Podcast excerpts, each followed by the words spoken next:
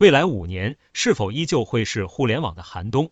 所谓的互联网寒冬，其实互联网寒冬并不是什么新鲜的话题。如果你打开百度，搜索关键词“互联网寒冬”并限定年限，你会发现每年都在传互联网寒冬来临。而区别不过是，当你限定日期时，会发现十五年的主角是三六零、凤凰、新浪；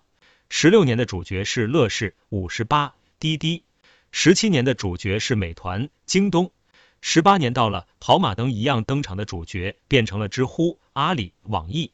ofo 必须要承认，前些年的经济环境导致大量资金流入互联网市场，使互联网行业产生了大量泡沫，经不起市场验证的产品肯定要逐渐淘汰掉。目前的市场和公司在用人上是更归于平静和理性，所谓的降薪与裁员，很大程度是出于公司对人才结构的优化。与其说目前正在经历互联网寒冬，不如说这是一次理性降温，是一个正常的校正过程。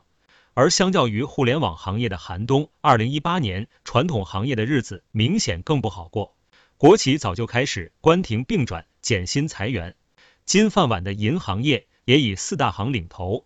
早在两年前就开始了大范围裁员。四大银行仅一六年上半年就裁员超过二点五万人。行业巨头富士康和宜家也正因科技手段的升级，富士康的机械臂和宜家的扫码下单，分别裁减人员三十四万和七千五百人，还加上今年疫情的打击，在这种情况下，其实互联网仍然是一个非常好的选择。传统行业的失利自然有自身的原因，游离于市场氛围之外，大部分从业者思维僵化，机构制度晋升缓慢，导致工作人员局限性大等等。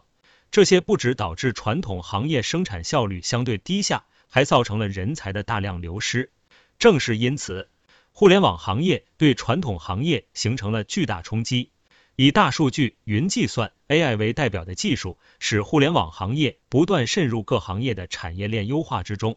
所以，互联网行业虽然正在经历缩编减招，但事实上，相比传统行业的惨淡。互联网行业所面对的市场，无论从发展前景还是招聘需求上，都仍然更有活力。